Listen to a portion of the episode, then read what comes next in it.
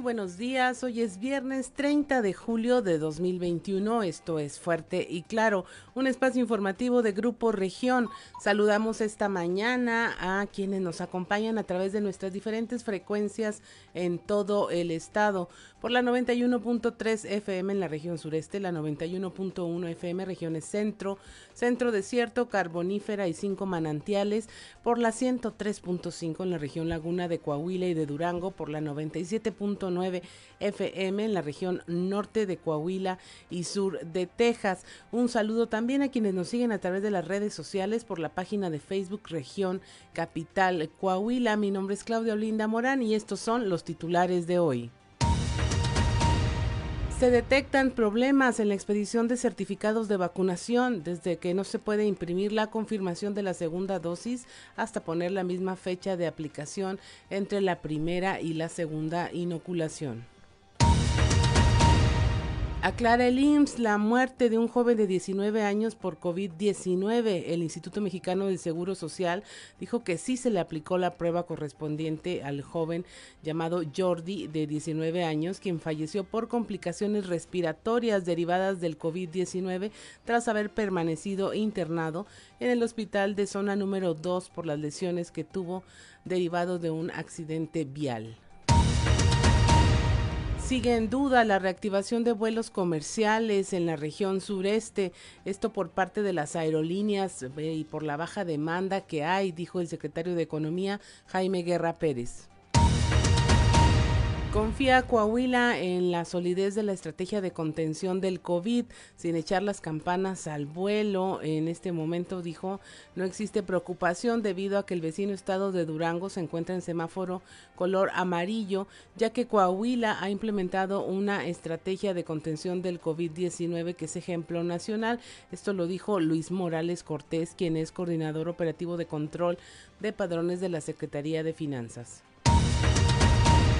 Abren dos consultorios más para pacientes con síntomas de COVID-19 en la clínica 79 del Seguro Social. Esto debido a los casos de padecimientos y posibles positivos de COVID. Se abrieron dos consultorios más únicamente para atender a pacientes con síntomas del virus. Esto lo indicó el director del hospital, Jesús Adolfo Calderón al notar que los empleados de comercios entre 18 y 29 años rechazan vacunarse, el presidente de la Canaco en Sabinas, eh, eh, Gregorio Garza Bali, hace un llamado para que acudan a los centros de vacunación y se apliquen el reactivo que hay, puesto que esto causa un retraso en el esquema de inmunización. Con un aumento del 10% en la recaudación de ingresos propios y sin aumentar los impuestos, cierra Coahuila positivamente el primer semestre de este año en materia económica. Esto lo declaró el gobernador Miguel Riquelme. Finalmente, los altillenses reconocen la calidad del sistema de alumbrado público.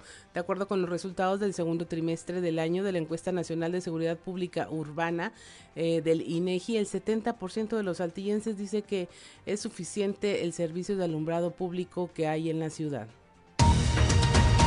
Esta y otra información hoy en Fuerte y Claro comenzamos.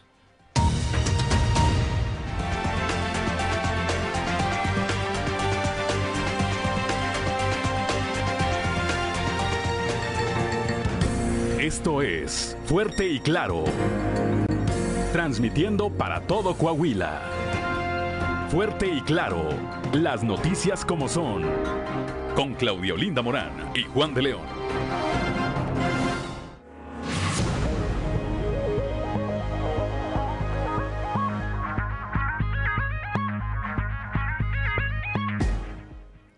6 de la mañana con 10 minutos, la temperatura en Saltillo 15 grados, en Monclova 22, Piedras Negras 24, Torreón 22, General Cepeda 16 grados, Arteaga 14, Musquis 23 grados, San Juan de Sabinas 24, San Buenaventura 23, Cuatro Ciénegas registra ahorita 22 grados de temperatura, Parras de la Fuente 18 y Ramos Arispe 17 grados, pero si usted quiere saber cómo va a estar el clima el día de hoy en todo el territorio coahuilense.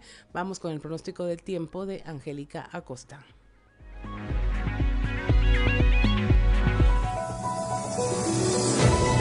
El pronóstico del tiempo con Angélica Acosta.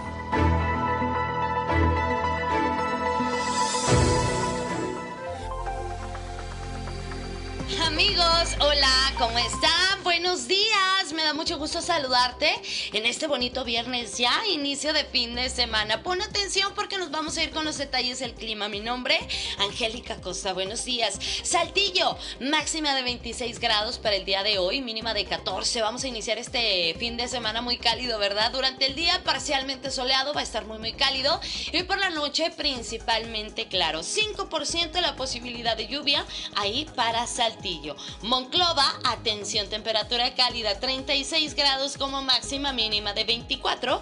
Durante el día de un cielo soleado pasaremos a parcialmente nublado. No te me preocupes porque se va a sentir cálido. Por la noche principalmente claro la posibilidad de lluvia 25% ahí para Monclova. Excelente. Torreón Coahuila 35 grados como máxima para este bonito viernes, mínima de 24 durante el día, principalmente soleado, va a estar muy muy cálido y por la noche parcialmente nublado. De igual manera se va a sentir algo cálido por la noche. Sale 4% la posibilidad de chubasco de precipitación de lluvia ahí para Torreón. Vámonos ahora hasta Piedras Negras. Continúan las temperaturas cálidas, 37 grados como máxima para este bonito viernes, mínima de 26. Durante el día, obviamente soleado, bastante cálido y por la noche un cielo totalmente claro. De igual manera cálido por la noche, ¿eh? 25% la posibilidad de lluvia. Vámonos hasta la Sultana de, eh, del Norte, vámonos hasta Monterrey.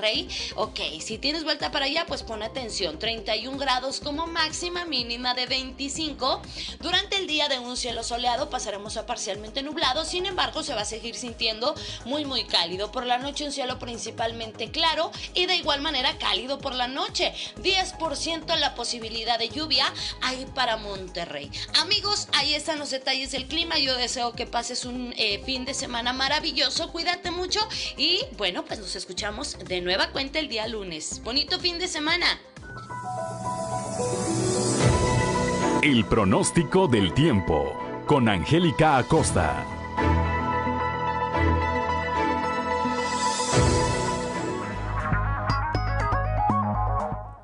6 de la mañana con 13 minutos. Hoy es viernes 30 de julio.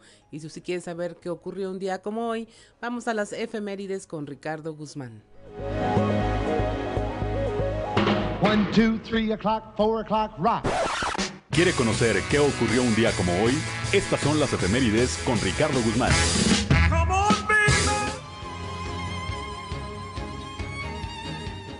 Un día como hoy, pero de 1811, murió fusilado Miguel Hidalgo y Costilla, llamado el Padre de la Patria, por ser precursor de la independencia de México. También, el 30 de julio, pero de 1847, indígenas mayas del sur y oriente de Yucatán iniciaron la sublevación contra las fuerzas del gobierno, movimiento denominado Guerra de Castas, que duró 54 años. Y un día como hoy, pero del 2005, astrónomos descubrieron un nuevo planeta más grande que Plutón, a 14.500 millones de kilómetros del Sol.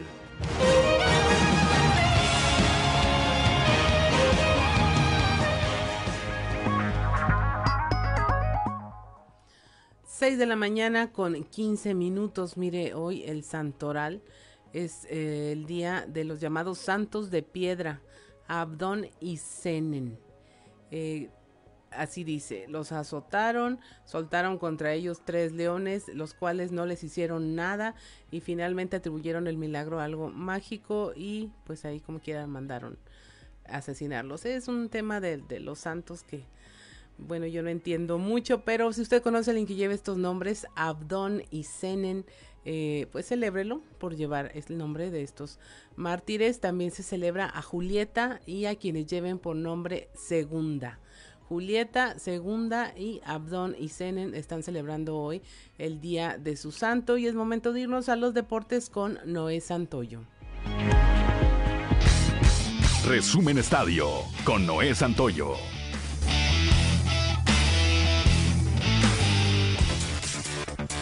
Un gol de último minuto de Héctor Herrera, la selección mexicana venció dos goles por uno a su similar de Canadá en duelo de la semifinal de la Copa Oro. Herrera salvó la pésima noche de Carlos Salcedo y de irse a tiempos extra. El mediocampista disparó desde fuera del área para vencer al portero y dejar el marcador dos goles por uno sobre Canadá. El primer gol de México cayó de los pies de Orbelín Pineda desde los 11 pasos. Mucha indignación provocó la acción que algunas jugadoras de la selección mexicana de softball que participaron en los Juegos Olímpicos de Tokio 2020 tiraron a la basura de la Villa Olímpica sus uniformes con los que compitieron. Aficionados, deportistas e incluso la Federación Mexicana de Softball se han manifestado en contra de lo realizado, pero una de las jugadoras que más popularidad se hizo en las magnas justas fue la lanzadora Dallas Escobedo, quien aprovechó sus redes sociales para dar su postura, en la que manifiesta que lamenta las acciones que ha tenido su equipo y la decepción que han causado en sus seguidores en todo el país, además de que asegura enorgullece vestir los colores de México. La mexicana Alejandra Valencia logró un pase inmaculado por 6-0 a los cuartos de final del torneo individual de tiro con arco de los Juegos Olímpicos de Tokio. Sin ceder ni un punto en las tres series de flechas, Valencia firmó anotaciones de 10-9, 10-9, 10-9 y 9-9-9. Su rival en cuartos de final este mismo día será la estadounidense Mackenzie Brown.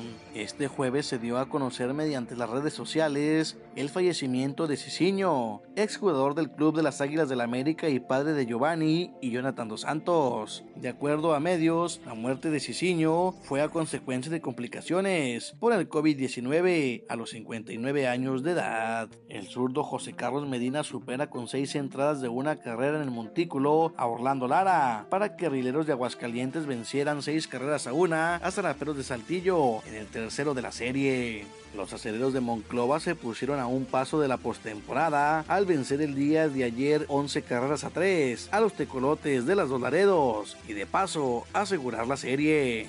La novena coahuilense buscará este viernes su boleto a la postemporada al recibir en casa a los Toros de Tijuana. Mientras que en otro encuentro con cuadrangulares de Albert Martínez, Carlos Muñoz y Carlos Pulido encabezaron una ofensiva de 14 imparables, permitiendo a los generales de Durango vencer la noche de ayer 10 carreras por 6 a los algodoneros del Unión Laguna.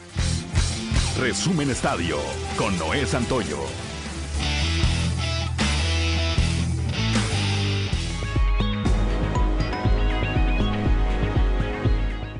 6 de la mañana con 18 minutos. Hoy viernes 30 de julio el tipo de cambio promedio del dólar en México es de un dólar por 19 pesos con 80 centavos a la compra, 19 con 57 a la venta, 20 con 3 centavos. Así está el dólar del día de hoy. Es momento de irnos a un consejo G500.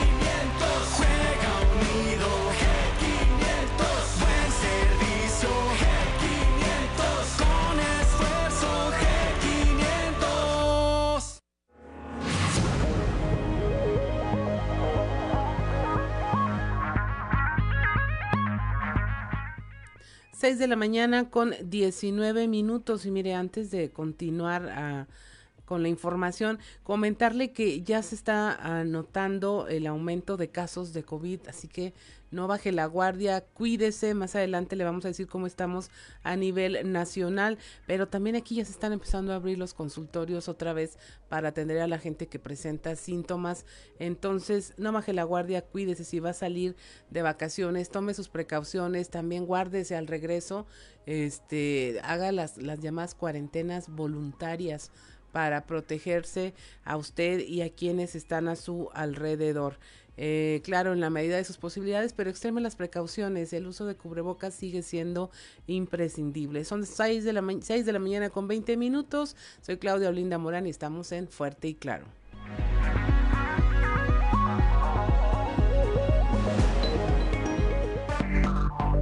Enseguida regresamos con Fuerte y Claro.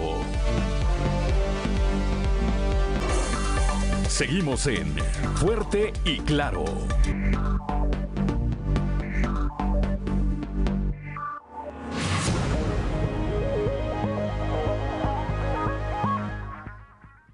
Seis de la mañana con 24 minutos, la temperatura en Saltillo 15 grados, en Monclova 22, Piedras Negras 24, Torreón 22 grados, General Cepeda 16, Arteaga 14, Musquis 23 grados, San Juan de Sabinas 14. 24, San Buenaventura 23 grados, Cuatro Ciénegas registra 22 grados centígrados, Parras de la Fuente 18 y Ramos Arispe 17 grados. Continuamos con la información y pasamos a nuestro resumen nacional.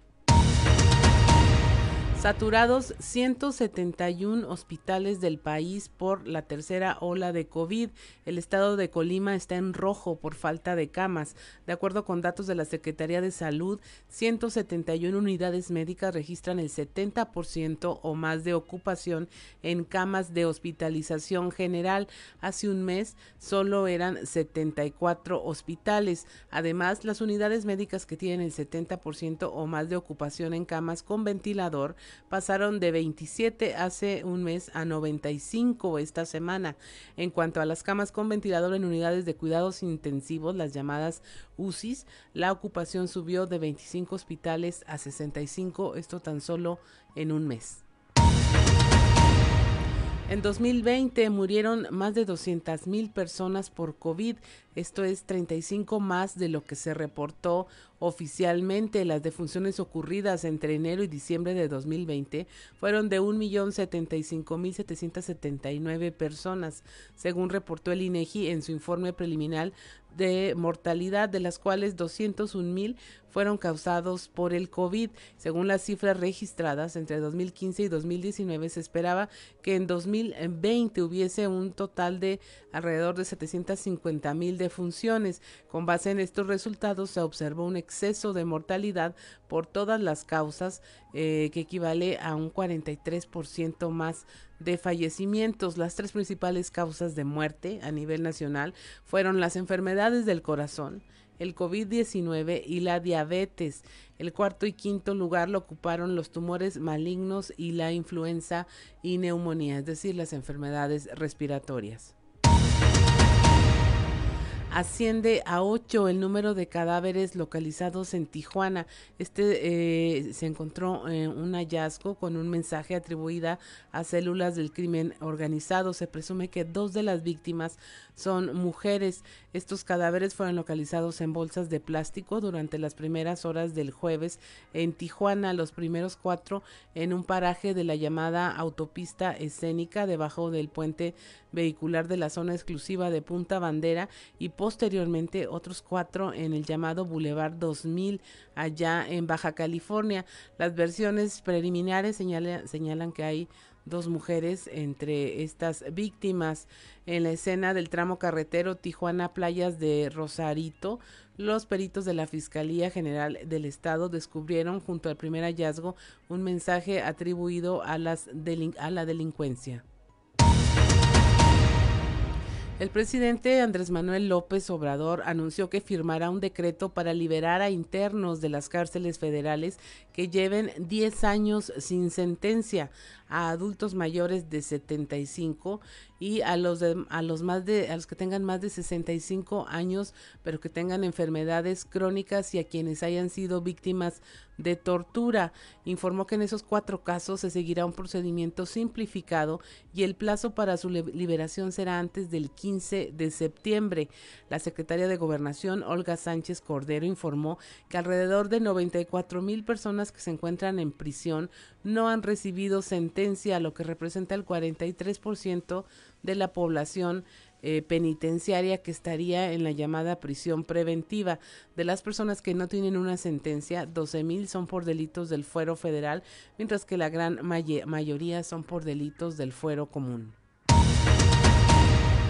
En la Ciudad de México, los conductores de motocicleta, motocicletas tendrán que presentar pruebas de manejo. A partir del primero de agosto serán obligatorias. Los eh, conductores tendrán que pasar por un examen teórico, hacer una cita para presentarse en los centros dispuestos para realizar la prueba práctica y una vez que aprueben ambos exámenes podrán acceder a su licencia. Esto lo informó la directora de Seguridad Vial en la Ciudad de México, Ana Valentina Delgado Sánchez eh, quien dice que serán pruebas prácticas obligatorias a partir del 1 de agosto. De nueva cuenta, cierran las zonas arqueológicas de Quintana Roo por contagios de COVID-19. Esta es la cuarta ocasión en lo que va del año, ya que se detectó un caso confirmado y la necesidad de entrar en cuarentena de los trabajadores que estuvieron en contacto. Esto lo informó el delegado del Instituto Nacional de Antropología e Historia, Margarito Molina. A través de un comunicado se informó que la zona arqueológica de Cobá en Quintana Roo cerraba sus, eh, sus puertas a la visita pública a partir del viernes 30 de julio y hasta el próximo miércoles 4 de agosto.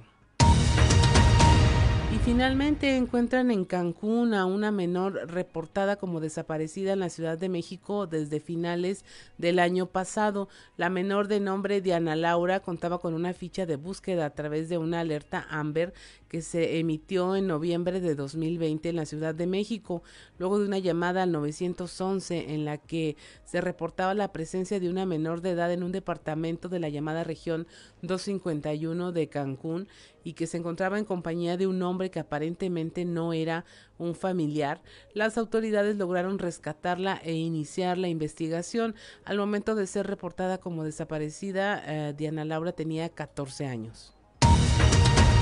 Y hasta aquí la información nacional. Vamos ahora a territorio coahuilense y con los enlaces informativos de nuestros compañeros. Iniciamos aquí en la región sureste de Coahuila, donde eh, se ve difícil la reactivación de los vuelos comerciales. Los detalles con nuestro compañero Raúl Rocha. ¿Qué tal compañeros? Buenos días. Esta es la información para el día de hoy. La reactivación de vuelos comerciales en la región sureste sigue en duda por parte de las aerolíneas por la baja demanda de los mismos, dijo el secretario de Economía Jaime Guerra Pérez. Agregó que hay otros vuelos que están iniciando como el de Monterrey Torreón, pero que también será evaluado. Agregó que muchos prefieren viajar vía terrestre en la actualidad. Están probando nuevos destinos como este Monterrey Torreón eh, para ver que sean vuelos viables, irán reactivando muy despacio. La gente prefiere viajar por tierra. Eh, por ejemplo, nuestros destinos como Parras, Cuatro Ciénegas, Arteaga están llenos de gente de Nuevo León llenos de gente de Zacatecas, de, que prefieren usar aviones, prefieren viajar por tierra en estos periodos vacacionales. Entonces eso dificulta el que sea atractivo para las aerolíneas abrir un vuelo que no sea costeable. Yo creo que perdieron mucho dinero, entonces están siendo muy cautos en que los ah, vuelos que van a reactivar sean vuelos que les sea negocio. Entonces, la cercanía con Monterrey hace que para nosotros eh, pues, se dificulte más el arrancar estos vuelos. La fecha tentativa es el mes de octubre. Estaremos en reuniones con ellos. Muy probablemente vayan a abrir a la venta alguno de los vuelos y con eso dar una evaluada cuántos eh, asientos se pueden vender y ver si es buena fecha o no. ¿Y por qué octubre? Porque su mejor fecha es diciembre. Entonces tienen que arrancar antes de diciembre y octubre es buen mes. Esta es la información para el día de hoy. Buen día. 6 de la mañana con 33 minutos. Será también que los vuelos están muy, muy caros. Y no es que uno prefiera, pues, son las opciones disponibles viajar por vía terrestre. Eh, confía Coahuila en la solidez de la estrategia de contención del COVID-19, aunque no se echan campanas al vuelo pues en este momento en la región eh, Laguna no hay preocupación, aunque en Durango ya se encuentran en semáforo epidemiológico amarillo. La información la tenemos con nuestro compañero Víctor Barrón. Muy buenos días a quienes nos escuchan en temas de la comarca lagunera sin echar las campanas al vuelo. En este momento no existe preocupación debido a que en el vecino estado de Durango eh, se encuentra ya en semáforo epidemiológico color amarillo, ya que Coahuila ha implementado una estrategia de contención del COVID-19 que es ejemplo nacional. Así opinó Luis Morales Cortés, quien es coordinador operativo de control de padrones de la Secretaría de Finanzas. Escuchemos parte de lo que nos platicó. Sin embargo, a principios del mes tuvimos por ahí una pequeña alerta en la cual eh, quedó comprobado que aquí tenemos un cerco muy bien marcado, sabemos cómo cumplir las medidas y los únicos casos que se llegaron a presentar vinieron de afuera, específicamente de dos playas, se pudo documentar, se detectaron, se aislaron. A partir del 7 de julio y en los siguientes 7 días hubo un incremento de 36 a 103 casos nuevos que nos llamó la atención. Sin embargo, en la segunda semana de 103 el incremento fue a 126 y en el último reporte estamos en 146. Es decir, ya no fue el mismo crecimiento. ¿Qué estamos detectando? Que esto viene de fuera, que está muy bien delimitado, que Coahuila es modelo en cómo hacer las cosas, cómo activar la economía, cómo mantener el equilibrio entre la actividad económica y las medidas de salud y otros estados que han tomado determinaciones más extremas, pues es muy respetable la medida que tome eh, algún mandatario, pero aquí en Coahuila lo que nos ha funcionado es buscar el consenso, involucrar a todos los actores y mantener el compromiso. En ese contexto, la movilidad histórica que se registra en la zona metropolitana de La Laguna ahora mismo no implica un riesgo para Coahuila, entidad que suma poco más de 120 días en semáforo verde, lo que es reflejo del trabajo coordinado entre sociedad y gobierno. Esto es todo en la información. Desde La Laguna reportó Víctor Barrón. Que tengan un día excelente. 6 de la mañana con 36 minutos allá en el norte, lo que le comentábamos hace un momento, abren dos consultorios más para pacientes con síntomas de COVID-19 en la clínica 79 del IMSS. Usted recuerda la etapa de inicios de la pandemia donde las clínicas se reconvirtieron para atender exclusivamente a pacientes COVID. Luego ya al bajar el número de casos y de atenciones médicas de eh, que requerían hospitalización, vuelven otra vez a, la normalidad, a dar a empezar a dar atención a las enfermedades eh, comunes que habían dejado de atenderse. Y bueno, ahora ya tenemos esta ola que está impactando de alguna manera en eh, que ya se necesitan reabrir espacios para tener una mayor atención. La información con nuestra compañera Norma Ramírez. Muy buenos días, Claudia. Buen día, Juan. Esta es la información desde Piedras Negras. El director del Instituto Mexicano del Seguro Social de la Clínica número 79, Jesús Adolfo Calderón, dio a conocer que debido a los casos de padecimientos y posibles positivos de COVID-19, se tuvo la necesidad de abrir dos consultorios para la atención de pacientes con síntomas del virus. Indicó que el filtro respiratorio COVID-19 está en la parte posterior de la clínica, pero se adaptó una puerta que conecta con los dos consultorios, destinando así para la atención de pacientes con síntomas y evitar así contacto con los demás pacientes que acuden a su consulta normal. Los detalles los tenemos a continuación. La demanda que hemos tenido de módulo respiratorio eh, al respecto, pues tuvimos la necesidad de abrir el área porque está más amplia la sala de espera, tenemos sanitarios eh, y pues debido a la cantidad de personas, este tipo de servicios eh, son prioritarios para ellos. las condiciones climáticas no nos permiten que la gente pueda estar al exterior, por lo que tuvimos que abrir esa área con más capacidad. ¿Sigue siendo la misma entrada para personas que traigan enfermedad respiratoria?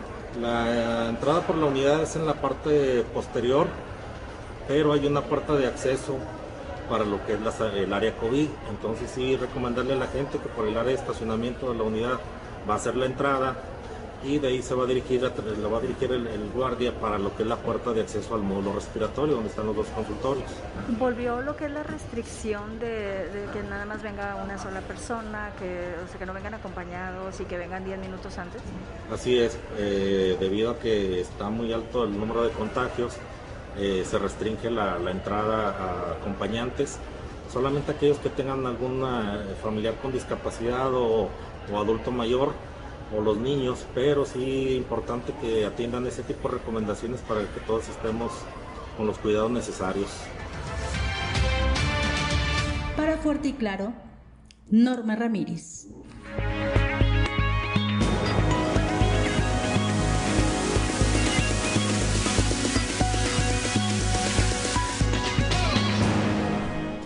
6 de la mañana, 6 de la mañana con 39 minutos. Es momento de irnos a un consejo G500.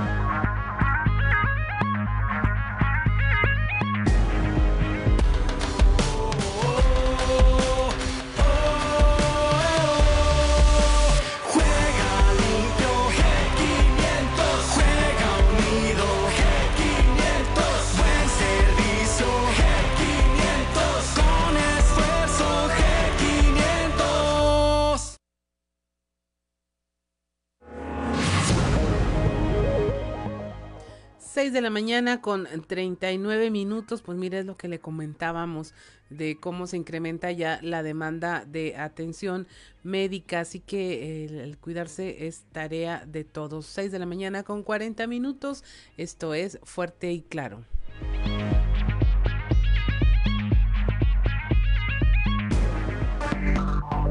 Enseguida regresamos con fuerte y claro.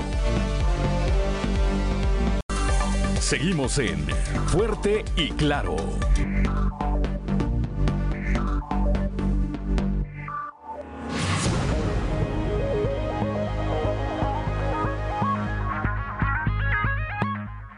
6 de la mañana con 44 minutos. Continuamos con la información.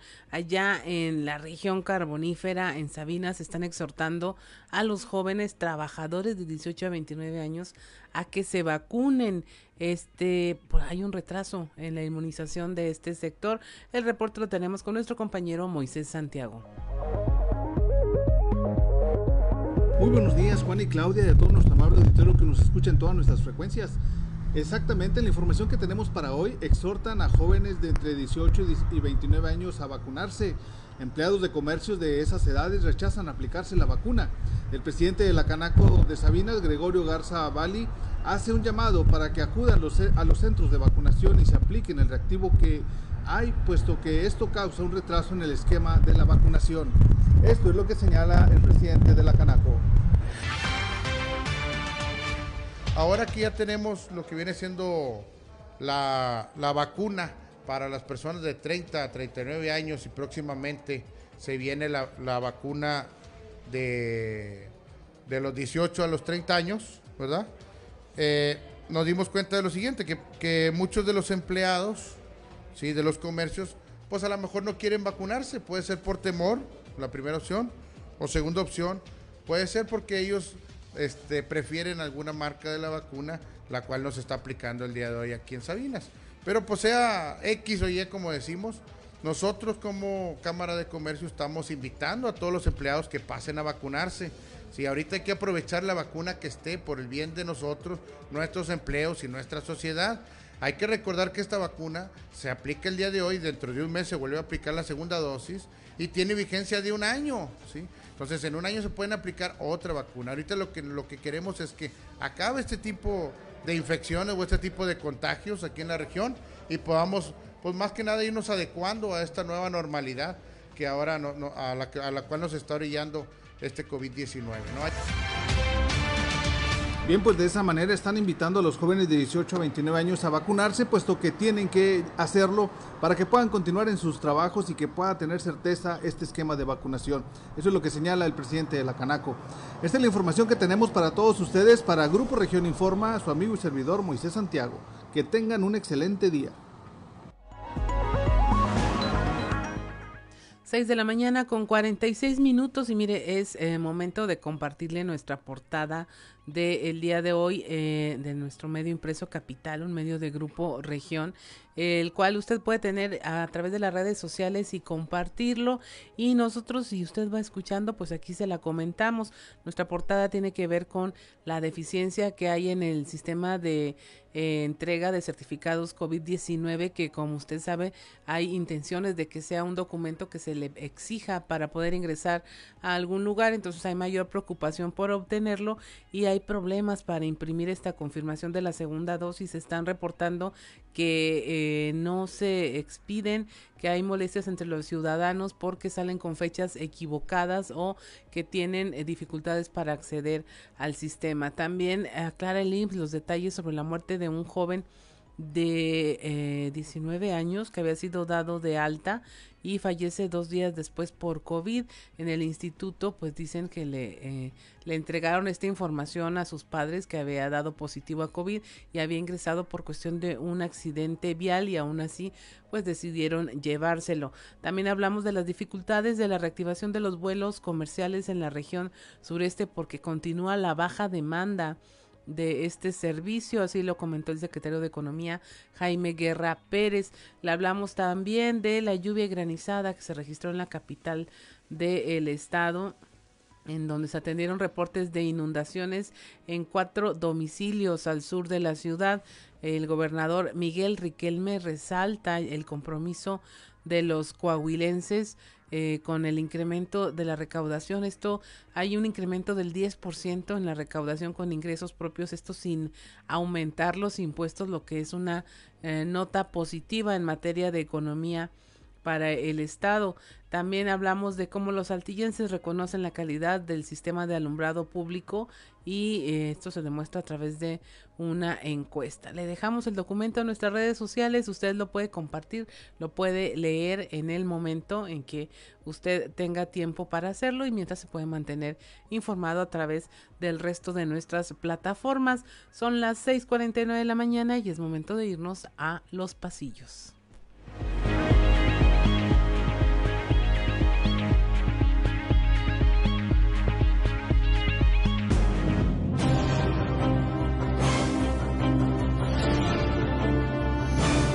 Y en el cartón de hoy, Revoltura, que nos muestra a Hugo López Gatel intentando, sin ningún éxito, darle orden a unas palabras que dicen combate a la tercera ola de contagios, mientras nos dice, todo esto es muy fácil de organizar, pero no puede. Si a otras regiones aún no ha llegado, pues no debe de tardar pero en el norte de Coahuila, en Acuña al menos, que irónicamente ahora gobierna Morena, ya están haciendo crisis los altos cobros por parte de la CFE de Manuel Bartlett, situación que debe tener pensando ahora mismo a Emilio de Hoyos, quien llegará al gobierno municipal bajo las siglas de la cuestionada 4T. ¿Cómo explicarles a los ciudadanos los recibos de hasta 7 mil pesos que están recibiendo y que deberán pagar? Fino sigue bordando Diana Jaro rumbo al inicio de su gobierno en enero de 2021, al frente de la administración municipal de Sabinas. Y es que el haber sido ella quien recuperó para el PRI, su partido, el gobierno en ese municipio después de que parecía misión imposible, la obliga a cumplir las expectativas ciudadanas. En los últimos días, la alcaldesa electa se reunió con la senadora Verónica Martínez, con la secretaria de Turismo, Azucena Ramos, y ayer con el doctor Rogelio Montemayor, con quien participó en la primera reunión de diagnóstico de diversificación económica de la región carbonífera. La titular de turismo, por cierto, poco ha estado en su oficina en las últimas semanas. Y no porque no acuda a trabajar, sino porque una vez más anda recorriendo el estado y particularmente las zonas turísticas de la entidad, supervisando que esta actividad siga, pero que al mismo tiempo se respeten los protocolos de salud necesarios.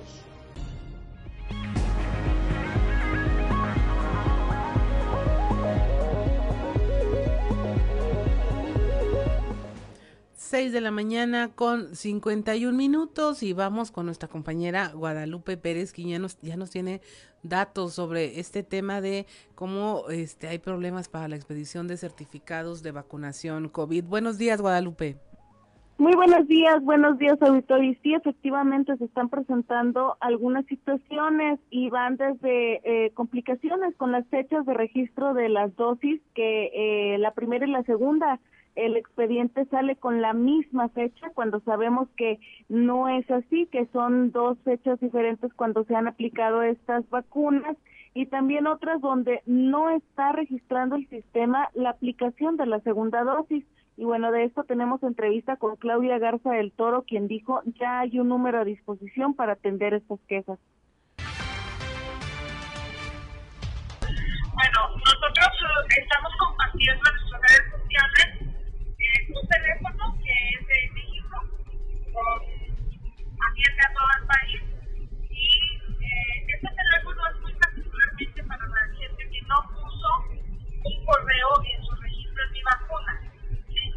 Y estamos publicando también un flyer donde viene un número para que a través de WhatsApp se comuniquen, pero es solo de nuestra región, para cualquier corrección, aclaración dentro de pues, lo que es. Uh, la información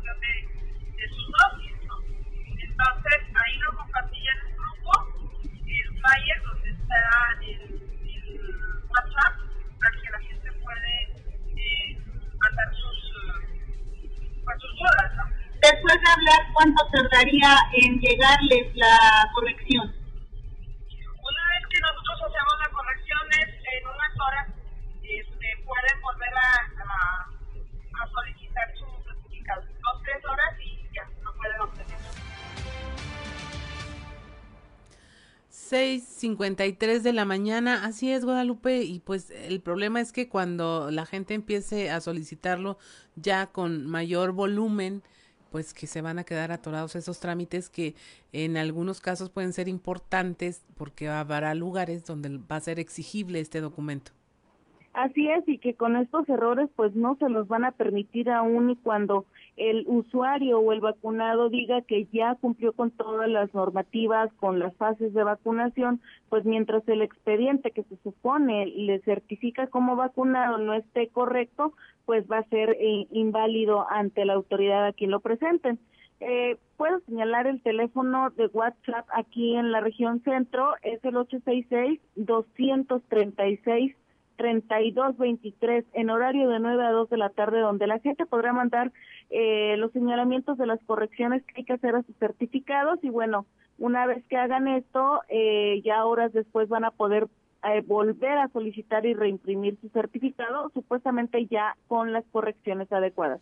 Así es, Guadalupe. Oye, y mira, están reportando, tengo entendido que el comediante Sammy Pérez estuvo en sus últimas presentaciones allá en la ciudad de Monclova y están reportando ya su fallecimiento a través de las redes sociales. Eh, reportan que murió a las 3.50 horas luego de sufrir un infarto cardiovascular, todo ello derivado de eh, haber, eh, bueno, haberse contagiado de COVID-19. Esto lo informaron en la cuenta oficial de Instagram, la, el fallecimiento del comediante Sammy Pérez. Bueno, lamentable esta situación, no hay palabras eh, que puedan, ¿verdad?, expresar el sentimiento un abrazo a su familia que está pasando por estos momentos difíciles y también, bueno, pues eh, reconociéndole que cuando estuvo aquí en Monclova vino a traer unos proyectos importantes en materia de cine y que, bueno, pues esperemos pronta resignación a su familia. Así es, muchas gracias Guadalupe, gracias por eh, compartirnos estos datos sobre el comediante Sammy Pérez y esperemos que, bueno, este, no sé, una víctima más del COVID ya si usted no se cuida, si nosotros no nos cuidamos, pues entonces ¿quién? Muchas gracias, Guadalupe. Excelente viernes, bonito fin de semana. 6:55 de la mañana, esto es fuerte y claro.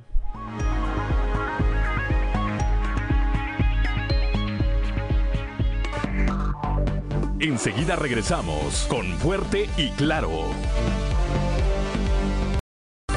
Seguimos en Fuerte y Claro.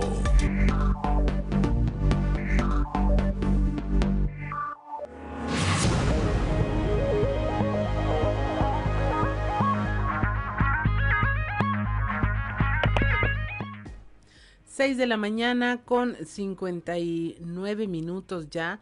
Este, bueno, le comentábamos hace unos instantes de la muerte del comediante Sammy Pérez, quien en sus últimas presentaciones estuvo allá en Monclova y que finalmente a través de su cuenta de Instagram eh, oficial se está advirtiendo ya de este desenlace fatal, pues tras varios días de, de permanecer hospitalizado y donde, bueno, todo el mundo nos enterábamos de que se elevaban las cuentas. Pero bueno, aquí en la región sureste se dio el caso de un joven de nombre Jordi, de 19 años, que fallece aparentemente eh, a consecuencia del COVID luego de haber estado hospitalizado, lo que desató una serie de eh, apreciaciones y rumores y eh, ideas que eh, nuestra compañera Leslie Delgado se dio a la tarea de investigar de qué se trataba y aquí nos tiene el reporte completo de qué fue lo que en realidad ocurrió. Buenos días, Leslie.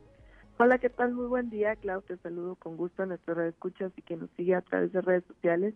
Efectivamente, pues el, el día de ayer el Instituto Mexicano del Seguro Social pues a través de la tarjeta informativa 0524 diagonal 2021 aclaró eh, pues que sí se le sí se le aplicó la prueba correspondiente a Jordi N de 19 años quien falleció como lo mencionaste por complicaciones respiratorias derivadas de la COVID-19 tras haber permanecido internado en el hospital de zona número 2 eh, por las lesiones que tuvo derivado de un accidente vial. Eh, cabe recordar que él Sí, Leslie, aparece, aparentemente hubo algo ahí con... No, no la escucho, ¿tú sí la escuchas? Ah, ok, ¿ahí me escuchas? Ahí ya, ya te escuchamos de nueva cuenta. Sí, Eh, como les mencionaba, él tuvo un accidente vial, estuvo internado en un eh, hospital privado, posteriormente fue trasladado al hospital eh, de zona número 2, estuvo ahí por espacio de algunos 10 días aproximadamente y bueno, eh, se le también eh, tuvo una intervención quirúrgica, eh, el protocolo que marca el Instituto Mexicano de Seguro Social es que se les tiene que aplicar una prueba COVID para determinar pues obviamente que si tienen o no el virus. Y pues bueno, eh, el IMSS aclaró que sí se le aplicó la prueba correspondiente porque los familiares manifestaban que eh, no sabían que él estaba contagiado. Y también eh, mencionaron que durante pues de su estancia hospitalaria presentó esta dificultad respiratoria. Y pues bueno también cabe señalar que en el texto también mencionan que los familiares fueron quienes eh, decidieron eh, que eh, pues que él se, se, le diera de alta eh, a pesar de que pues los médicos decían que no no estaba apto para que él pues permaneciera ya en su hogar y 48 horas después eh, lamentablemente sucedió este fallecimiento. Y pues bueno también entre este texto también mencionan que se dio parte al Ministerio Público de pues también porque es un tema médico legal también derivado del accidente vial pues que el joven tuvo que el, Ministerio Público tenía conocimiento pues que los familiares decidieron llevárselo. Y pues bueno también advirtieron que eh, pues que ellos respetan la decisión de los familiares al querer pues que el joven haya eh, sido de alta a pesar que como lo mencioné anteriormente que pues los médicos de la institución no estaban muy de acuerdo con la decisión. Sin embargo pues obviamente no se le no se puede retener bajo ninguna circunstancia eh, a los pacientes. Y pues bueno es eh, a, a, grandes rasgos lo que el INF aclaró respecto al fallecimiento de este joven que como mencionaste Clau a través de redes sociales pues sí hubo ahí una serie de, de señalamientos y de cuestiones eh, pues que también se dieron a conocer y pues hay, ahora sí que la duda más grande es porque ahora sí que se contagió el joven dentro del IMSS, si se contagió ahí o si hubo una, un externo, un familiar quizás que ya estaba contagiado y que lamentablemente pues le pasó el virus, claro. Así es, siete de la mañana con tres minutos. Siempre es importante, Leslie, eh, aclarar este tipo de casos porque eh, finalmente lo que te llega son de oídas y de repente ya el rumor se había transformado en algo así como que lo vacunaron y se murió y tenía 19 años y me toca a mí vacunarme, entonces no voy. Y en cierta manera la desinformación que se genera pues hace que la gente sea más renuente a, a decidir eh, ponerse atención y ir a que le apliquen la vacuna. Efectivamente sí, y sobre todo ahora pues a través de redes sociales vemos que es muy evidente que eh, se escandalicen o que se desinforme sobre una situación y pues bueno, el ahí aclaró esta situación como ahora sí que eh, siempre hace como que muy escuetos en cuanto a, a lo que eh, pues en realidad sucedió ahora pues también la familia así aclarará o y dejará ahí el tema pendiente sin embargo el caso es que pues un joven de 19 años pues falleció por las complicaciones derivadas del COVID-19. Así es, Leslie. Y finalmente, eh, las instituciones de salud, lo que siempre han dicho, y yo creo que te ha tocado ya en muchas ocasiones, es que la familia en medio de su dolor tampoco puede tener la claridad para saber y comunicar las circunstancias en las que ocurren estos decesos. Y claro que, que cualquiera lo haríamos, culparíamos primero al médico, al hospital, a las circunstancias, a, a quien creamos conveniente este ante un dolor tan grande. O sea nadie lo, lo, podemos imaginar este tamaño. Y las autoridades de salud generalmente lo que dicen es que sí sí o sea aguantamos eh, pueden decir lo que quieran este pero a la hora de dar la información que, que el auditorio la audiencia necesita saber pues es bueno tener tenerlo así puntualizado, ¿no? Ingresa por un evento diferente a una enfermedad pulmonar, se notifica que tiene COVID, la familia decide llevárselo, eh, hay un proceso médico ahí eh, que la familia está en libertad de, de decidir si dice o hace o, o, o, se queja de este procedimiento y de este proceso, pero finalmente esta fue la mecánica de los hechos y de las circunstancias y pues eh, se lo dejamos aquí en voz de nuestra reportera Leslie Delgado para que usted conozca cómo estuvo y disipe los temores al menos a vacunarse. Muchas gracias Leslie por tu intervención. Excelente día para todos, Claudia. Siete de la mañana con seis minutos continuamos con la información. Pide la Iglesia al gobierno federal seguridad sanitaria para el regreso a clases. Eh, se dio a conocer un mensaje por parte de la conferencia del episcopado mexicano, donde hacen un llamado al gobierno para generar un pacto educativo local ante el inicio del ciclo escolar 2021-2022. También nuestra compañera Leslie Delgado nos tiene los detalles.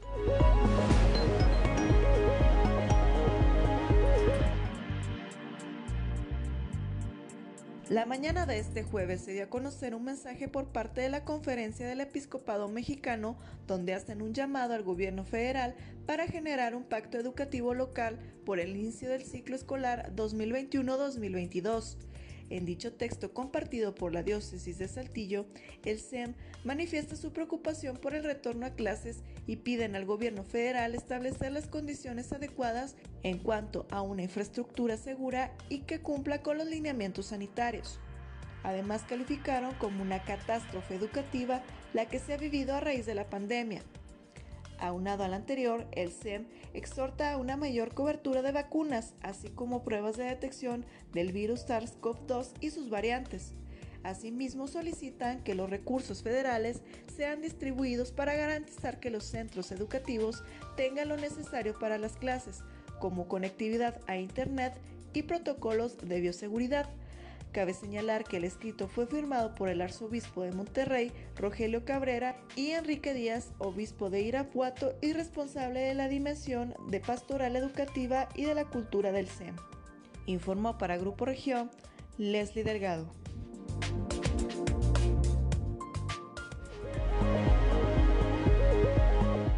7 de la mañana con 8 minutos vislumbran ya un nuevo esquema de venta de carbón en el que participen más productores. Este lo señaló eh, el presidente de la Unión Mexicana de Productores de Carbón, Bogan Montemayor Garza.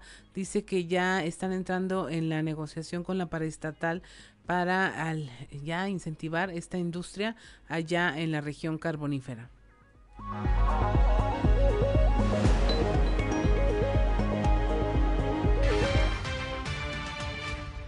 En la última reunión que tuvimos, que fue hace 15 días, eh, ya se comentó, ya se comentó lo que viene este, el, contrato multianual, este, que al parecer va a ser por el lapso que le queda a, nuestro presidente, que serían por los tres años restantes, así lo esperemos.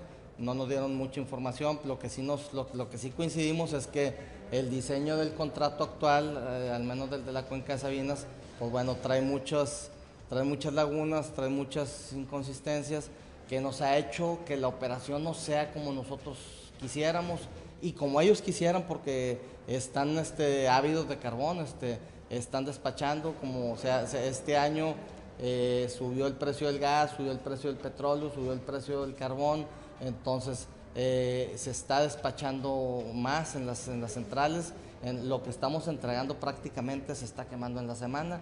Entonces, bueno, yo creo que hay una apertura un poquito más eh, de ver los puntos en los que nos quedamos cortos o se debió haber cambiado, las penalizaciones, eh, los, temas de calidad. Yo espero que, que, este contrato sea un poquito más amigable y bueno, esto también va a que más productores, lo que estamos platicando ahorita, porque nadie quiere entrar a perder lana, entonces a que más productores este, pues le quieran entrar.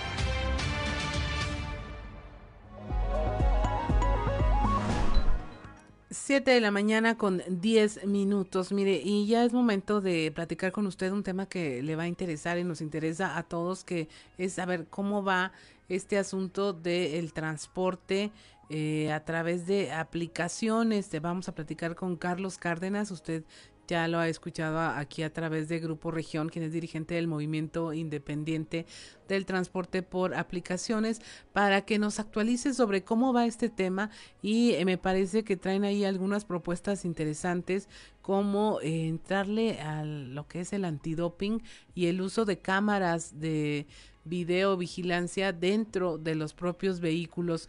Buenos días, Carlos.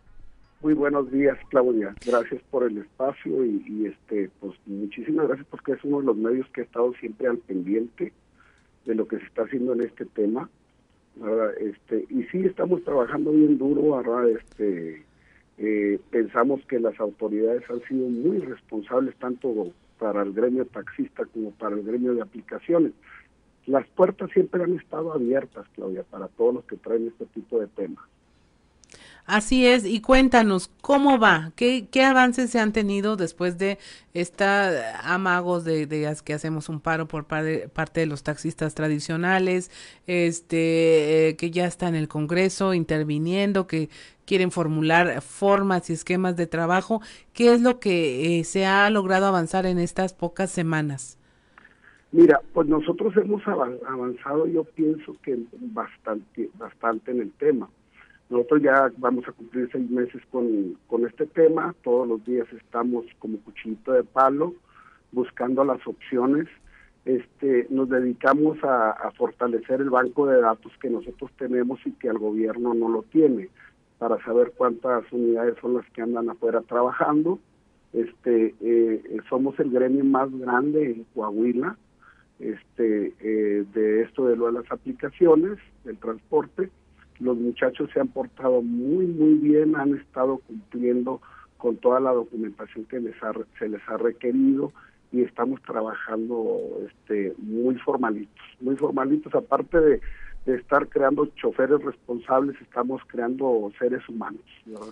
Así es. Carlos, dos críticas que les hicieron en la última plática que tuvimos con un, dirigente del, del transporte tradicional.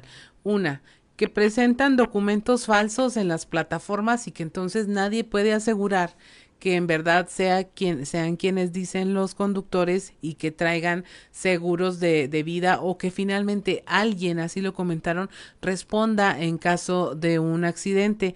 Esa fue una de las críticas y la otra es de que pues sigue siendo la misma de que no pagan impuestos.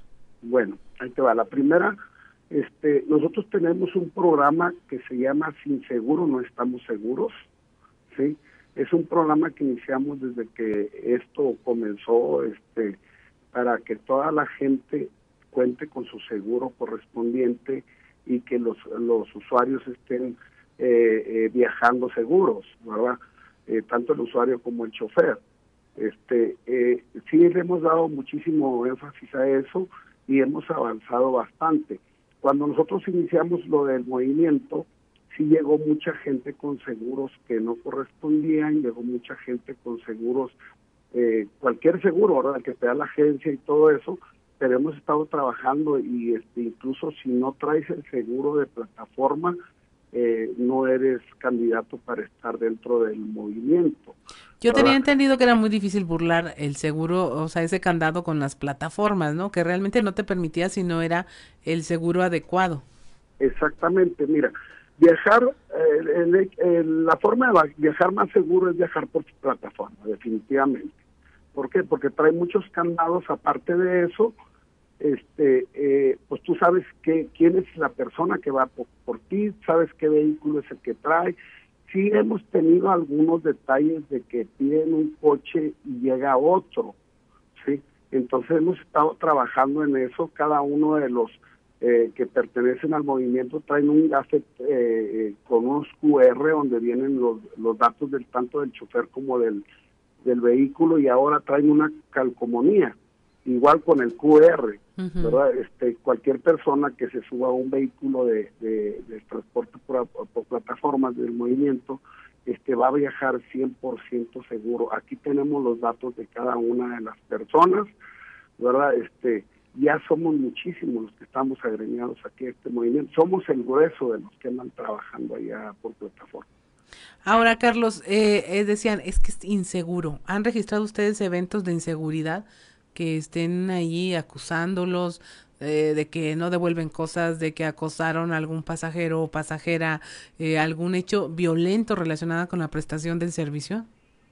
Sí hemos tenido que han olvidado algunas cosas, pero fíjate que eh, es que es muy importante que cada una de las plataformas o cada una de las personas que andan trabajando ya tengan una base.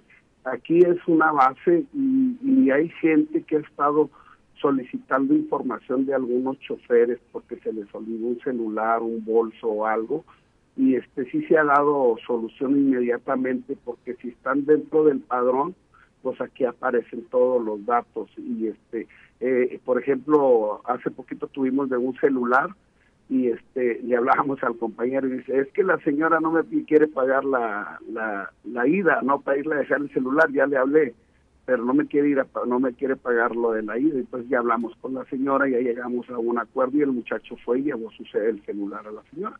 Así es y tampoco se trata de de abusar si es responsabilidad del pasajero haberlo dejado ahí. Pero entonces incidentes graves no, porque de repente se sacude, como dicen, el, el, el petate del miedo para asustar de que son inseguras, de que hacen trampa, que son piratas, que vienen de con placas de otros estados, o sea, son como los argumentos que se han utilizado para atacar al sistema.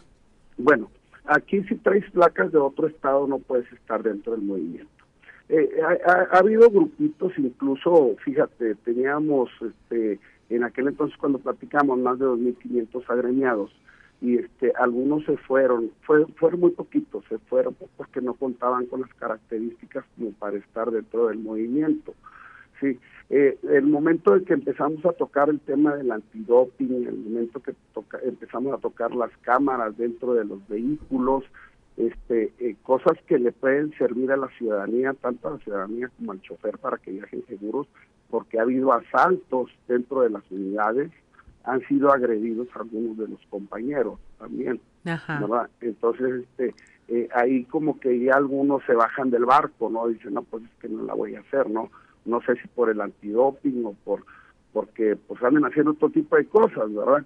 Entonces, por eso es muy importante, ¿verdad? Que, que lo que hablábamos con las con las autoridades que haya un piso firme, pero también que haya este, un tope, ¿no? De las personas que van trabajando dentro del servicio por aplicaciones, que sí lo va a haber el tope ese, así como lo tienen los taxistas, que son tantas unidades y nada más una cierta cantidad de, de unidades son las que se van a dar permisos para lo de las plataformas.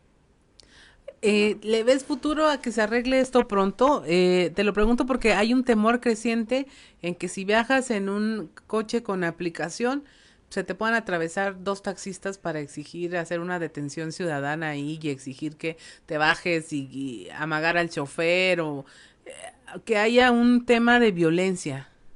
Mira, sí lo ha sabido, ahora, este, si tú te fijas, también traemos nosotros un programa eh, de apoyo y de concientización con los compañeros, donde eh, les exigimos que no hagan caso a las agresiones de, de, taxistas o de otras personas, ¿verdad? Este, y estamos protegidos en eso. Estamos protegidos en eso. Eh, tenemos grupos de apoyo muy, muy buenos y muy, muy eficientes las 24 horas. Este, nos vemos obligados a hacer eso pero aparte yo creo que es innecesario porque las autoridades creo que han sido flexibles tanto para ellos como para nosotros. Si, si la vez pasada que hicieron el, el primer operativo, este, hubo más de 40 carros de taxi que, que, detuvieron en malas condiciones, ¿verdad? en malas condiciones en una hora. Entonces, este, ellos fueron flexibles para tanto para ellos como para nosotros. Yo creo que aquí es cuestión de que las gentes, y no los taxistas, porque los taxistas hay taxistas muy buenos, las gentes de las concesiones crean, que vayan creando conciencia, una se modernicen porque pues no puedes dar marcha atrás a la tecnología. Así es. La tecnología ya está aquí, todo se hace por tecnología. Esa sería una. La otra, pues que le pongan, en vez de estar preocupados por las plataformas, que le pongan atención a sus unidades y que las empiecen a arreglar a como se las están exigiendo. Nosotros no traemos tema con los taxistas, ¿verdad? Perdón, hemos sido muy, muy respetuosos en este tema, que las autoridades sean las que actúen, ya sea con ellos estar con nosotros. Así es. ¿verdad? Pero que a nosotros nos, nos den los tiempos eh, para regularizarnos. Incluso nosotros les pedíamos a los taxistas que sacaran las manos fuera del proceso de regularización de las plataformas, porque ese es un tema que no les compete. Así es. Pues muchas gracias, Carlos Cárdenas, dirigente del Movimiento Independiente del Transporte por Aplicaciones. Estaremos hablando de este tema en cuanto se empiecen a dar mayores avances y resultados. Muchas gracias. Que tengas un excelente fin de semana. Te agradezco bastante, Claudia, y ojalá que haya un tiempecito para platicarles de los programas sociales que tenemos para regresarle algo a la ciudadanía de lo mucho que nos da. Claro que sí. Muchas gracias. 7.21 de la mañana y es momento de irnos a un consejo G500.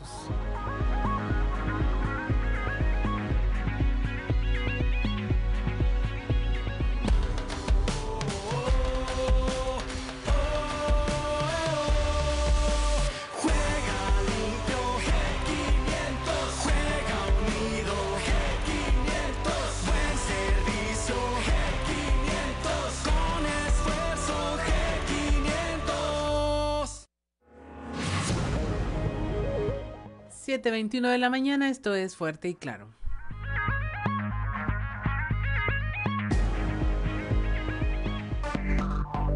Enseguida regresamos con Fuerte y Claro. Seguimos en Fuerte y Claro.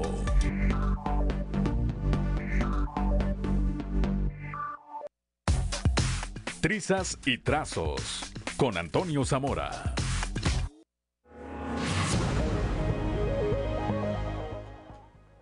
Siete de la mañana con 25 minutos y es momento de conversar con don Antonio Zamora allá en la región centro para ver qué nos trae en este eh, comentario eh, político siempre interesante. Buenos días, don Antonio. Buenos días, Claudia. Buenos días a, a las personas que nos sintonizan a, a, esta hora. Ahorita nos debe estar escuchando ahí rumbo al trabajo. Eh, eh, Irma, no, no es cierto, ¿cuál Irma? Bre, eh, Brenda Vázquez García, que dice, "Ma, es que yo ahora que te escucho en las mañanas, este, don Antonio, digo, no, sí, Claudia me dice don Antonio, pero me respeta que, que, que lo que quieres, Claro, ¿no? claro. Es, este, pero no había escuchado que te dijera Antonio, era este eh, Juan de León, le digo, no, no, Juan de León tengo mucho tiempo de conocerlo y demás, este, y por eso la diferencia yo creo. Eh, fíjate que eh, estando Claudia eh, escuchando, leyendo el hecho de que el gobierno del estado incrementó sus este sus, sus ingresos propios, es decir, lo que se cobra de derechos en diferentes de- dependencias, no es obra de la casualidad. Esto eh, es la confianza que, que la gente, que la ciudadanía, que los coahuilenses eh, le han mostrado, le muestran al gobierno de, de Miguel Riquelme, sabedores de que ese dinero se está invirtiendo en lo que se requiere en obra pública, que ese dinero se está invirtiendo también para combatir lo- los riesgos que representa el COVID-19 y yo creo que pues por eso te, te digo Claudia que no no es obra de la casualidad sino porque la gente ya conoce cómo se está trabajando en el gobierno de Coahuila compañera Así es, y vaya que debe de costar trabajo, en lo, si siempre cuesta trabajo cumplir las obligaciones fiscales eh, de cualquier Sí. nivel, predial, tenencia, lo que quiera, en estos tiempos, pues fue doblemente difícil.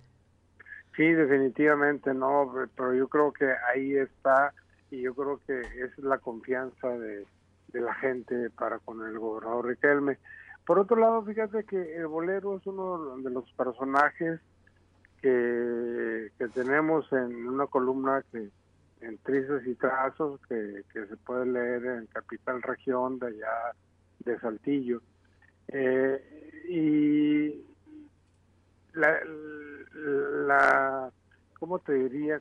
Bueno, el tema es de, de que se ha hablado mucho de los uniformes que, que usaron los seleccionados ol- olímpicos este, de mala calidad, que el equipo de softball dejó su uniforme tirado en la basura. ¿Por qué? Pues porque pues de mala calidad.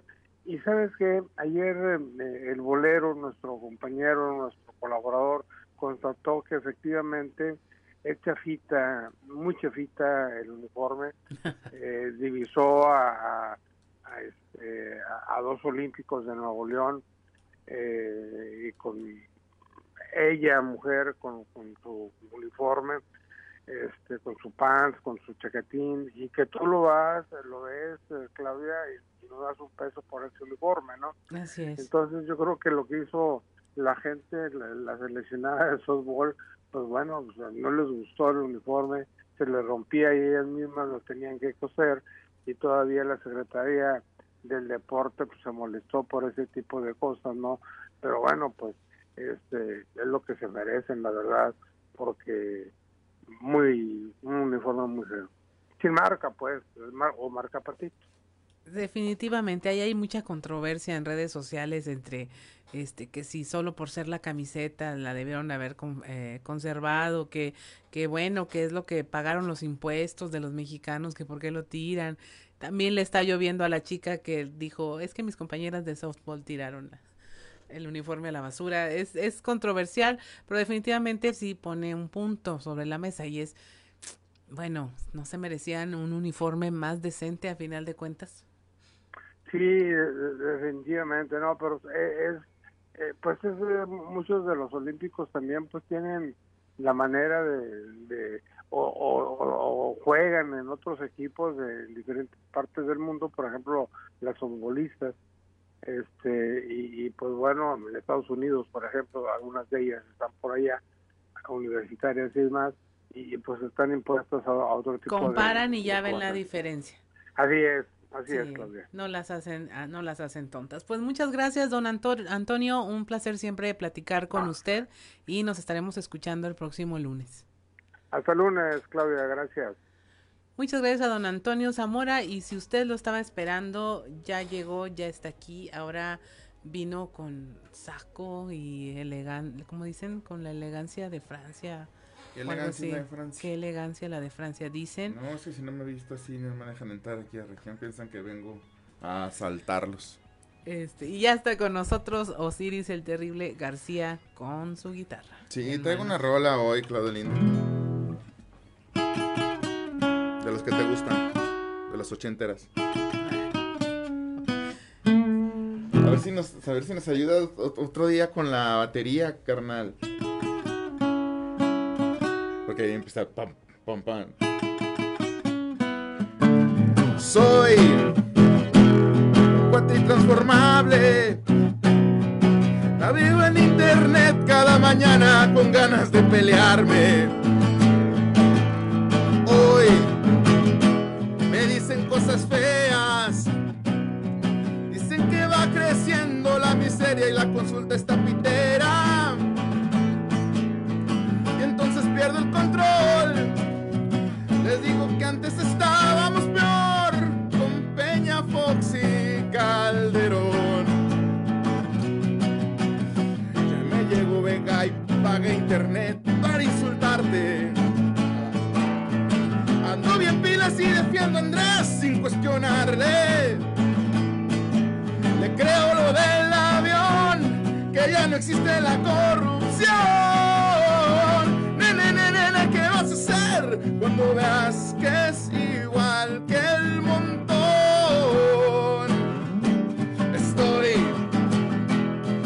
ti transformado. Con mi consulta voy a encarcelar los males del pasado.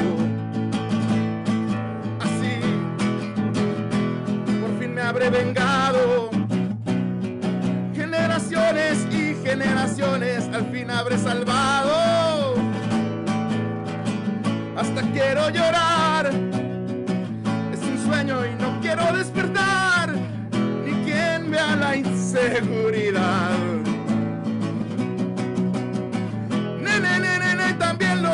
que sea culpable. Nene, nene, paga internet para desfogarme.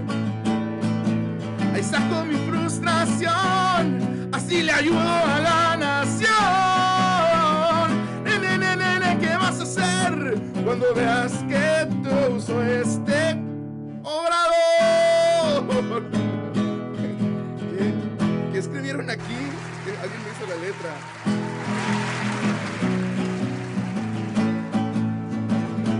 Marlet es un ángel. Y ya no hay espionaje. No somos iguales.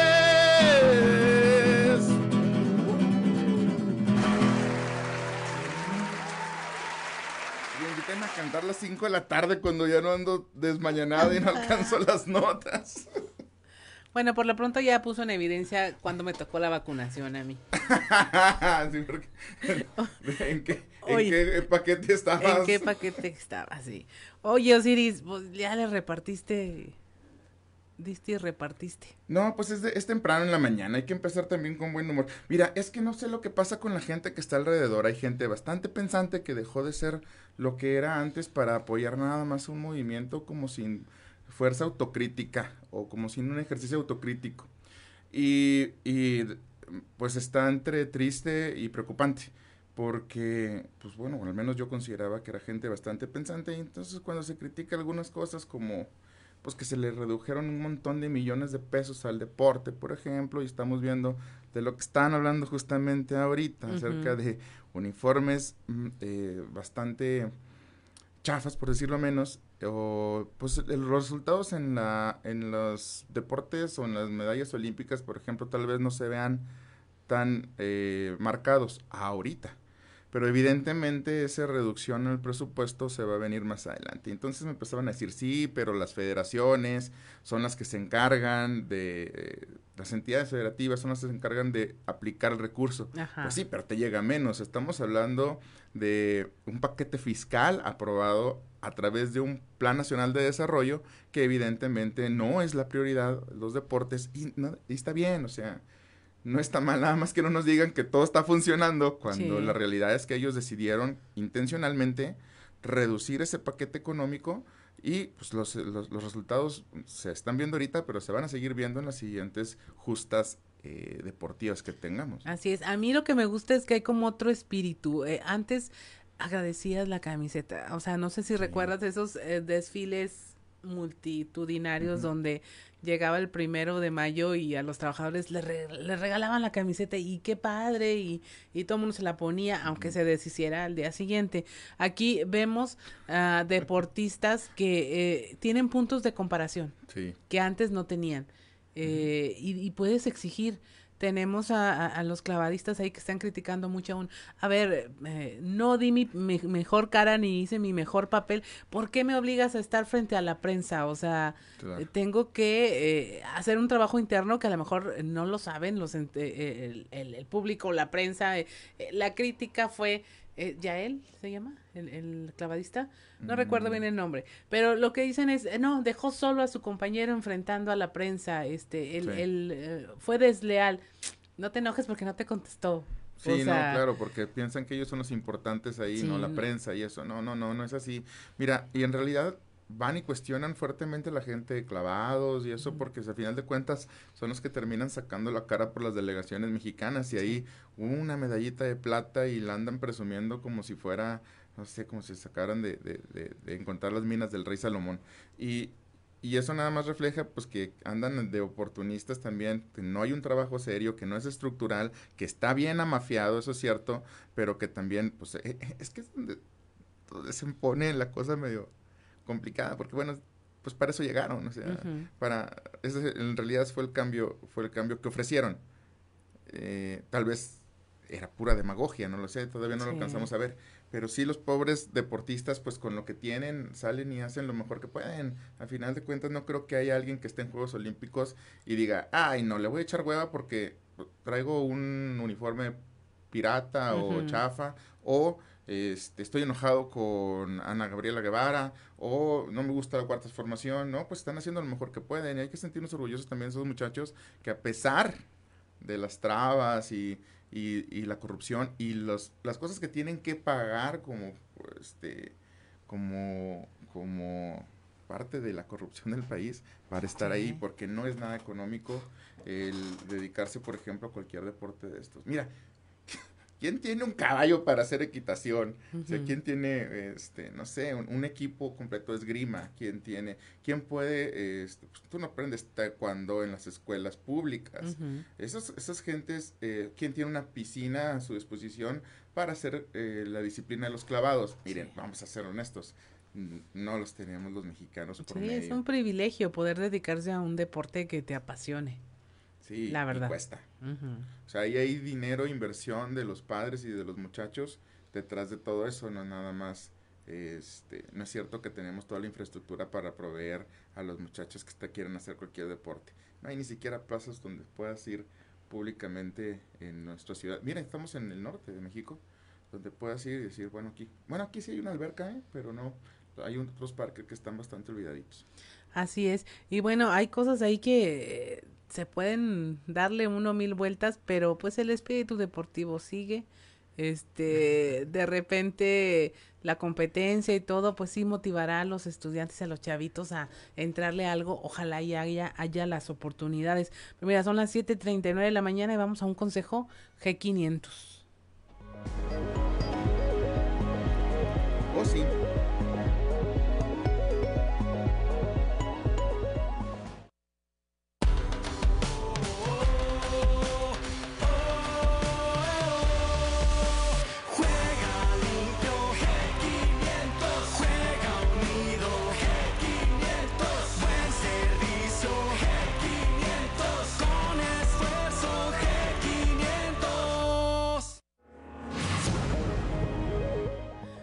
7.40 de la mañana. Vamos a despedir ya a Osiris, ¿no? Se queda con nosotros, ok. 7.40 de la mañana, estamos en Fuerte y Claro, no se vaya.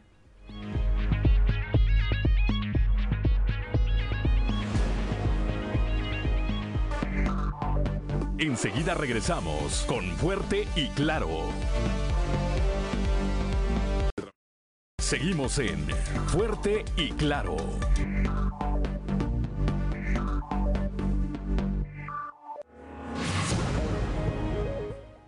7 de la mañana con 44 minutos. Sigue con nosotros Osiris García. No se vaya, pero vamos en un momento al contexto de la noticia con Luis Guillermo Hernández Aranda. El contexto de la noticia con Luis Guillermo Hernández Aranda. La pandemia del COVID-19 no solo afectó la economía y la salud, sino también la educación muchos niños comenzaron su experiencia escolar en una pantalla y terminaron el semestre sin nunca conocer de manera presencial a su maestra. Más allá de lo académico, sin duda, el aislamiento afectó a los más pequeños en otras áreas relacionadas a la socialización, al aprendizaje psicomotor a través del juego, solo por mencionar algunas, las cuales deberán ser analizadas e investigadas por los especialistas. Además de los niños y jóvenes, también se vio afectado el sistema de educación para adultos. Sin embargo, así como Coahuila se ha convertido en referente nacional en el manejo de la pandemia, permaneciendo en semáforo verde por varias semanas, también lo es en el aspecto educativo dirigido a este sector. A pesar de las complicaciones propias de la pandemia, el Instituto Estatal de Educación para los Adultos está entregando buenos resultados. Coahuila fue el primer lugar nacional de evaluación institucional en mayo. Aún no se califica junio. Además, Coahuila, de acuerdo a datos del gobierno federal arrojados en la Jornada Nacional de Acreditación e Incorporación celebrada del 9 al 18 de julio, es primer lugar en usuarios que concluyen nivel, primer lugar en participantes, primer lugar de exámenes presentados en línea y tercer lugar en exámenes presentados en papel. Recientemente Mario Cepeda Villarreal, director del Instituto Estatal de Educación para los Adultos en Coahuila, dijo que tras haberse concluido los trabajos de la Jornada Nacional de Acreditación, se logró que cerca de 3.000 coahuilenses, hombres y mujeres, culminaran sus estudios de primaria y secundaria. La cifra le permitió a Coahuila convertirse en el primer lugar nacional en este sentido. Alrededor de 10.000 coahuilenses son los que han logrado presentar algún tipo de examen, ya sea de avance en su educación o para terminar primaria o secundaria. Sin embargo, también es cierto que falta mucho por hacer, ya que medio millón de coahuilenses no tienen estudios, alrededor de 38 mil no saben leer ni escribir. De este rezago, 300 mil hombres y mujeres no concluyeron con su secundaria. La educación es la principal herramienta que tenemos para abatir el rezago. Muchas veces olvidamos que los adultos tienen derecho y la oportunidad de terminar su primaria, secundaria o preparatoria. De ahí la importancia de seguir apoyando la educación para adultos, pero sobre todo de rendir buenas cuentas y recordar siempre que nunca es tarde para aprender. Soy Luis Guillermo Hernández Aranda, nos escuchamos a la próxima. El contexto de la noticia con Luis Guillermo Hernández Aranda.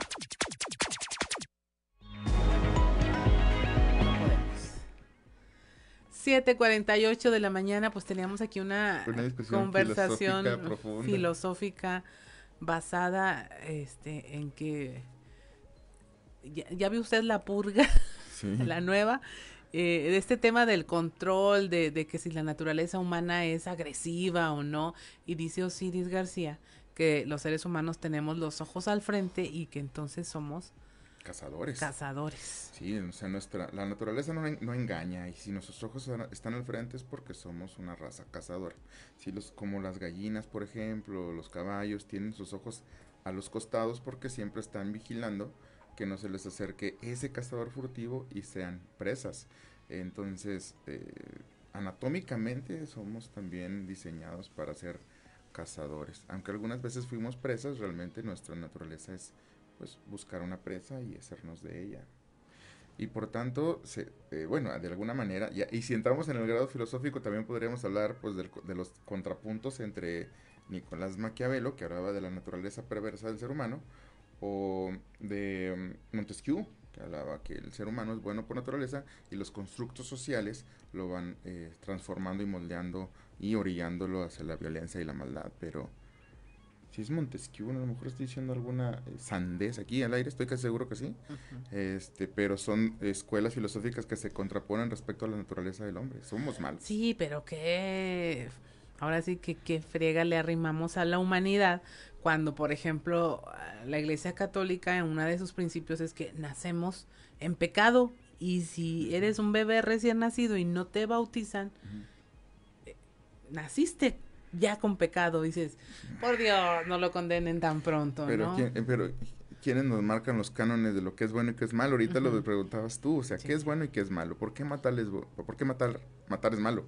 ¿En qué momento lo aprendimos? ¿Por qué la iglesia nos dice que debemos bautizar a los niños antes de que, eh, digo, prácticamente desde que nacen para que se vayan al cielo, pero la Iglesia Católica está acusada de tantas cosas de pedastía que ya estamos hasta...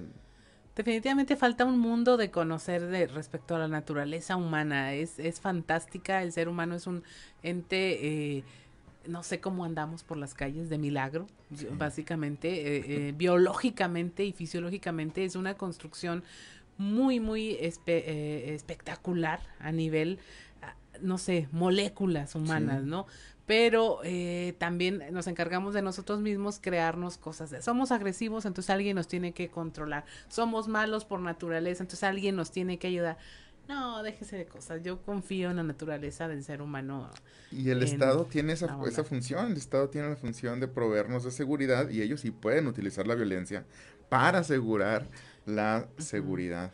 Sí, y todos esos miedos, la verdad, sostienen a veces instituciones, este, de manera gratuita, porque nos hacen creer que, así como usted compra cosas porque cree que las necesita, nosotros compramos formas de gobierno porque creemos que necesitamos esos controles, porque si no, estaríamos como seres humanos despedazándonos. Vengo del futuro, compañeros bebés, y así como ha pasado en otros países de Latinoamérica, en un futuro vamos a necesitar un gobierno de derecha que sea mucho más controlador en el sentido militarizado.